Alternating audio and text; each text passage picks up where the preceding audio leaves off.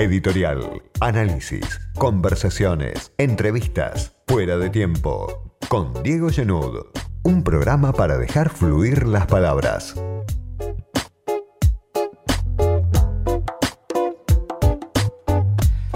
En la Argentina de la polarización, en la Argentina de la pandemia, en la Argentina que viene de muchos años ya de crisis, de ajuste, de evaluación, me parece que Cristina Fernández de Kirchner la semana pasada, con apenas 234 caracteres, planteó una discusión de fondo y es una discusión adentro, hacia adentro del Frente de Todos, a partir de una nota que compartió de Alfredo Zayat, que salió publicada la semana pasada en página 12. Para plantear esa discusión con alguien que conoce mucho el tema, está ya del otro lado de la línea Martín Shor, que es sociólogo, que es investigador del CONICET y que además escribió algunos libros fundamentales, creo yo, como uno es Industria y Nación y el otro es Restricción Eterna, el poder económico durante el kirchnerismo, junto a Alejandro Gallero y Andrés Weiner.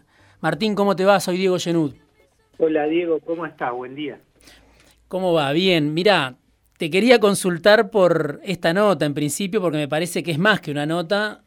Por un lado, porque la, toma Cristina diciendo no hay que equivocarse.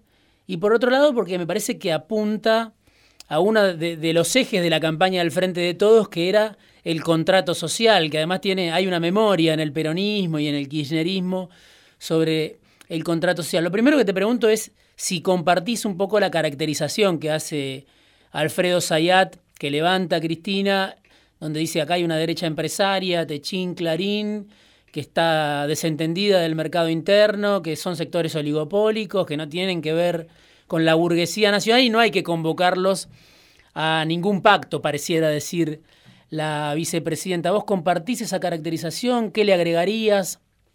Sí, la verdad que estoy, eh, digamos, bastante de acuerdo, más allá de, cómo jueguen políticamente esto que vos planteabas, una derecha empresaria, sí. Lo que es claro es que tienen no solo Clarín, Techín, sino el conjunto del poder económico en la Argentina, sea de capital nacional o extranjero, una lógica de funcionamiento que está como muy desgajada, muy separada del mercado interno y por lo tanto muy poco alineada con una estrategia de eh, por lo pronto redistribución del ingreso y mejora en términos del salario y los ingresos para el conjunto de la población. Y el otro tema que yo creo que, también está presente en este debate que, hay que incorporar es que no son actores que estén planteando un proyecto distinto a una inserción de la Argentina en el mercado mundial a partir de, de lo que se llama las ventajas comparativas, en el caso nuestro las producciones primarias. O sea, no, no es políticamente un sector que uno podría decir una burguesía nacional que tiene un proyecto político y un proyecto de país que se enfrenta, digamos, al imperio del momento, eh, y que ese enfrentamiento, la resolución tiene que ver con un planteo de reindustrialización, redistribución del ingreso, digamos, con un planteo de desarrollo. Me parece que ahí lo que es claro es que son sectores que necesitan a la Argentina como una plataforma exportadora con base en salarios muy bajos, por lo tanto, por, por ellos no va una estrategia de redistribución del ingreso, pero a la vez en la medida que no discuten la reprimarización, la desindustrialización y el deterioro productivo argentino, por lo menos de los 70 para acá, tampoco hay un planteo, digamos, de reindustrialización y de construir bases materiales para un planteo distinto al que propone la división tradicional del trabajo. Ahora, digamos, dentro incluso del Frente de Todos, algunos dicen, bueno, no lo dicen públicamente, este, lo dicen obviamente estos sectores empresarios, bueno, son proveedores para el mercado interno, ¿no? Le venden los servicios de Internet, Clarín al mercado interno, Techín vende sus tubos al mercado interno, más allá de la cuestión ideológica, como vos decías, que Sayat dice, bueno, son la derecha empresaria que disciplina al resto, ellos dicen, nosotros vendemos al mercado interno. Me parece que es más interesante lo que vos planteás de que tienen un proyecto que, que no plantea una inserción, llamémosle inteligente a nivel global, ¿no? Claro, y, aparte que dos actores no hacen una clase social, digamos. Mm. Eh, lo que es claro es que son uno de los tantos eh, sectores del capital concentrado que conducen, digamos, a, a, lo que uno podría llamar los grupos empresarios, el capital más concentrado de la economía argentina, pero esa caracterización no se puede agotar en dos actores. Entonces, por eso yo decía, me parece importante tener en claro que los tipos pueden jugar lo que quieran políticamente, pueden jugar al, al kirchnerismo como en su momento jugaron en la etapa anterior, pueden jugar por planteos más, más de derecha, si vos querés, en, en los años más recientes, pero el problema no es tanto la, la cuestión política, creo yo, sino más la, las lógicas de acumulación, digamos, para que la gente que nos escucha se entienda mejor en base a qué tipo de, de, sectores y a qué tipo de actividades y a partir de qué tipo de procesos productivos y demás son actores, cómo estos actores ganan plata. Y lo que es claro es que tiene que ver con sectores muy anclados en el mercado mundial, en la exportación, por lo tanto no es como el poder económico de los, del peronismo, digamos, eh, inicial que necesitaba de salarios altos para ganar plata. Acá en la medida en que hay poca orientación mercado internista, los salarios cuanto más bajos mejor, y creo que es un poco lo que ha tensionado claramente la, la, disputa social de 2011 para acá. Martín, vos ves ahí que es una excepción Arcor, porque también en la nota se lo menciona a Arcor como algo distinto por justamente por su interés en el mercado interno, obviamente productor de alimentos, más allá de que es una de las pocas multinacionales argentinas que exporta mucho hacia afuera, pero vos ves una distinción entre Arcor, Techim, Clarín. No, yo, yo ahí, eh, de hecho, es el aspecto, el único punto que, digamos, discutiría con Zayat de esa nota. Eh, que vendan al mercado interno no invalida que una parte muy importante de su negocio sea la exportación. Y por otro lado, también es verdad que cuando vos ves eh, cuáles son los renglones que más erosionan la, la, digamos, que más alimentan la inflación y que por lo tanto más erosionan el poder adquisitivo de los salarios, vos tenés a los grandes proveedores de insumos, donde Techin juega un rol muy importante, aún vendiendo, me estoy hablando del mercado interno, ¿no?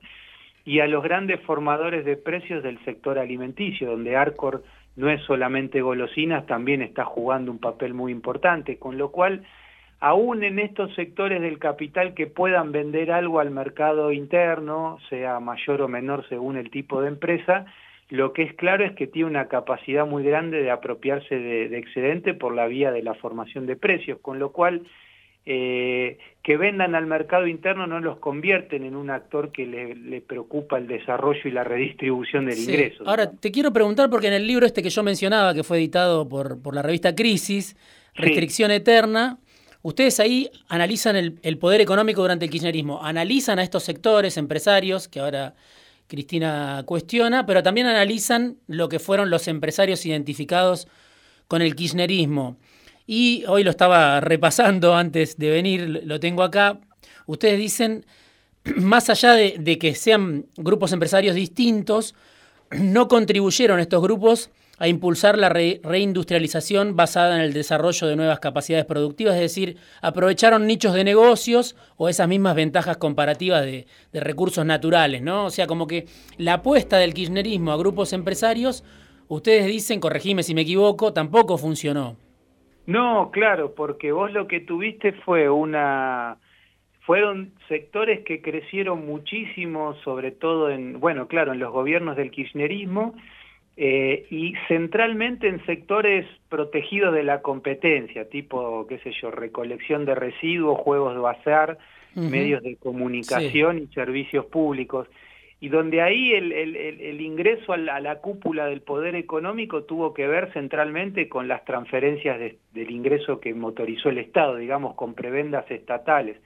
Y eso es notable en, en un estudio, digamos, de actualización de ese libro que hicimos ahora, vos ves cómo con el macrismo irrumpe otro, otros, otros nombres, digamos, qué sé yo, Caputo, eh, bueno, Pagano, por ahí grupos que no son tan conocidos. El propio Marcelo Mindlin, ¿no? Que es como eh, la continuidad entre kirchnerismo y macrismo y ahora fernandismo.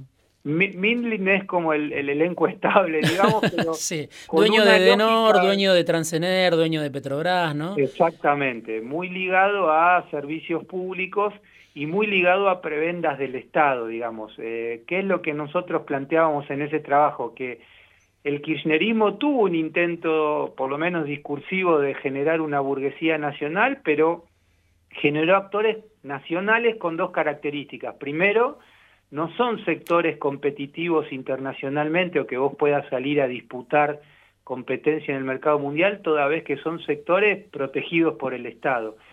Y lo otro es que fue tan grande la transferencia de ingresos que fueron capitales que lograron entrar al seno del poder económico. Cuando asume Macri y redirecciona esos recursos estatales a otras fracciones de la burguesía, esta burguesía kirchnerista retrocede muchísimo, hmm. en algunos casos como Cristóbal López con, con los problemas, digamos, judiciales que han tenido, y aparecen esos otros actores que los reemplazan, pero la lógica es la misma, es la prebenda estatal en sectores no, no transables, no competitivos internacionalmente, por lo tanto, seguís alimentando con transferencia de ingresos capitales que no van a generar otro tipo de perfil productivo, otras lógicas de acumulación. Te, menciono dos episodios que fueron previos a este, esta, a esta nota de Sayat, que, para Cristina fue el mejor análisis en, en, muchos años.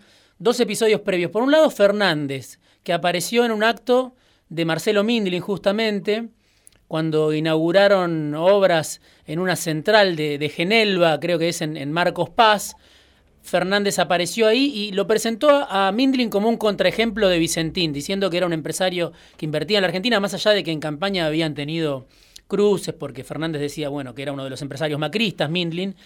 Y el presidente apareció ahora un mes en este acto en Marcos Paz y dijo, Marcelo entendió que no había que aumentar las tarifas y además es un ejemplo muy distinto al de Vicentín porque invirtió siempre en el país. Esa es una escena y la otra es esta famoso, este famoso encuentro Máximo Kirchner, Massa, Brito, Bulgeroni y también Mindlin. Digo, ¿cómo lo escribís vos esos dos, esas dos anécdotas, si querés, estos dos episodios recientes? ¿Qué ves a, través de eso? ¿Hay un intento otra vez de recrear un acuerdo? este, Máximo Kirchner, Massa, el propio presidente, con esos grupos? ¿Esto es una anécdota nada más? ¿Se puede tomar en cuenta? Eh, lo primero con el tema Mindling, cuando vos ves, eh, digamos, cómo se organiza la estructura del grupo empresario este, eh, todo está armado en un esquema, te diría, bastante parecido a Vicentín, con eh, sociedades controlantes en paraísos fiscales, digamos, a través de las cuales tenés mil maneras de canalizar recursos vía fuga de divisas, eh, evasión, elusión de impuestos, digamos.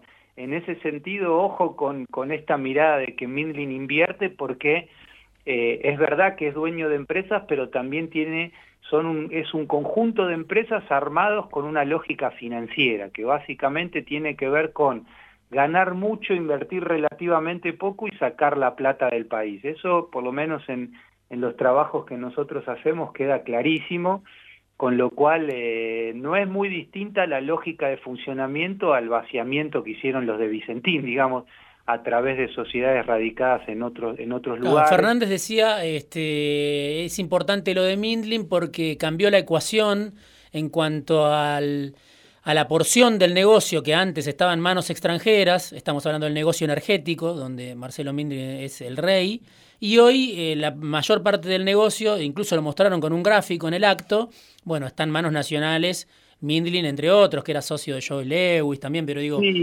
Mindlin como, como, como actor nacional, digamos, lo planteaba. No, yo la verdad no estoy de acuerdo. Si hmm. vos mirás, eh, qué sé yo, en un trabajo que nosotros hicimos, eh, de, digamos, de, de, los sectores más beneficiados por la política económica del macrismo, ¿no? Sí.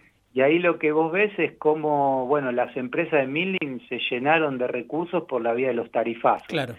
Eh, y el grueso de esa mayor ganancia se canalizó al exterior, no es que tampoco invirtieron tanto. Sí. Eh, entonces, bueno, yo lo pondría con, con muchos matices el hecho de que sea argentino no lo convierte en un actor con una lógica distinta al capital extranjero. Eso es un tema que, que también hay que tener en cuenta. Y después lo otro de la reunión esta de, digamos, de, los otros kirchneristas con el poder económico, ahí no, no, sinceramente no te puedo aportar mucho. No, está bien, es una anécdota simplemente. Es una anécdota, pero no menor, porque es algo que, que está claro que la construcción política en la vinculación con los actores dominantes es la misma, digamos. Entonces es tan criticable la foto de Alberto Fernández con el 9 de julio como la, no foto de Máximo y los demás con este, este segmento del poder económico. Ahora, Martín, ¿cuál, es la alternativa frente a esto? Que ustedes lo plantean también, ¿no? Este, porque parece como que la Argentina está siempre eh, atrapada eh, en un círculo vicioso y se repite la historia, ¿no? Este, ¿Qué otro modelo de desarrollo tendría una inserción inteligente como, como la que planteas vos este, y, y otros economistas como vos? ahí hay, hay, un debate grande, hay, hay toda una línea que te va a decir la salida son los grandes grupos nacionales, digamos, que es un poco todo lo que nosotros charlamos hasta ahora. Otra línea te diría, no, la salida viene más por el lado del capital extranjero, me parece que no hace falta discutir que, que por ahí no va, digamos. Con lo cual me parece que te quedan dos, dos actores que lamentablemente nunca aparecen en la discusión. Eh, uno es el Estado, que yo creo que ahí, en este escenario, digamos, de la pandemia y la pospandemia, se, se abrió una ventana de oportunidad que estaría buenísimo dar esa discusión, digamos, hasta dónde el Estado puede en el menor de los casos regular y en el mejor de los casos controlar sectores estratégicos. Yo creo que es toda una discusión que a mí me parece que hay que dar.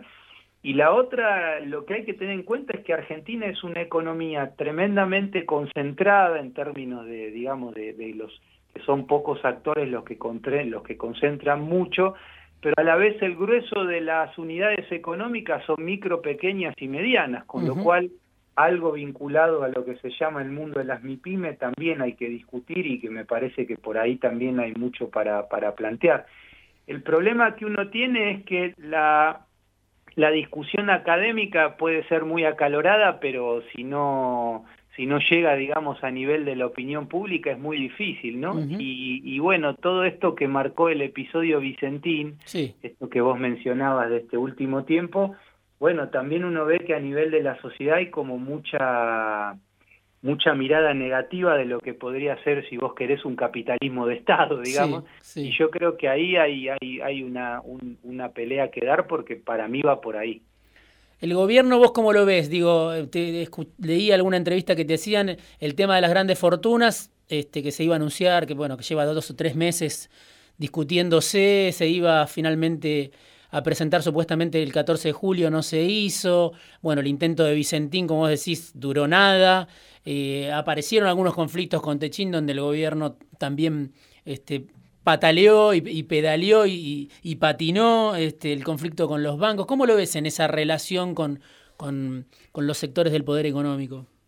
Y no, yo la verdad que lo veo, por lo menos hasta ahora, bastante bastante timorato, digamos, eh, por decirlo de alguna manera. Vos lo mencionaste, qué sé yo, lo de Techín es un tema, eh, lo de Vicentín es otro tema, la, no sé si es falta de voluntad, incapacidad o no sé qué, lo que se está dilatando este proyecto de, de poner un impuesto a las grandes fortunas es una cosa inconcebible, sobre todo porque lo, los recursos que está bajando el Estado argentino para hacer frente a la pandemia son comparado con otros países muy poco. Entonces, está claro que de esto se sale y va a costar mucho, pero va a jugar un papel muy importante, eh, bueno, que la plata llegue a la gente que tiene una propensión a consumir muy alta. Hmm. Eh, y para eso necesitas recursos. Eh, creo que nadie ya puede pensar que esos recursos pueden venir por el lado del endeudamiento.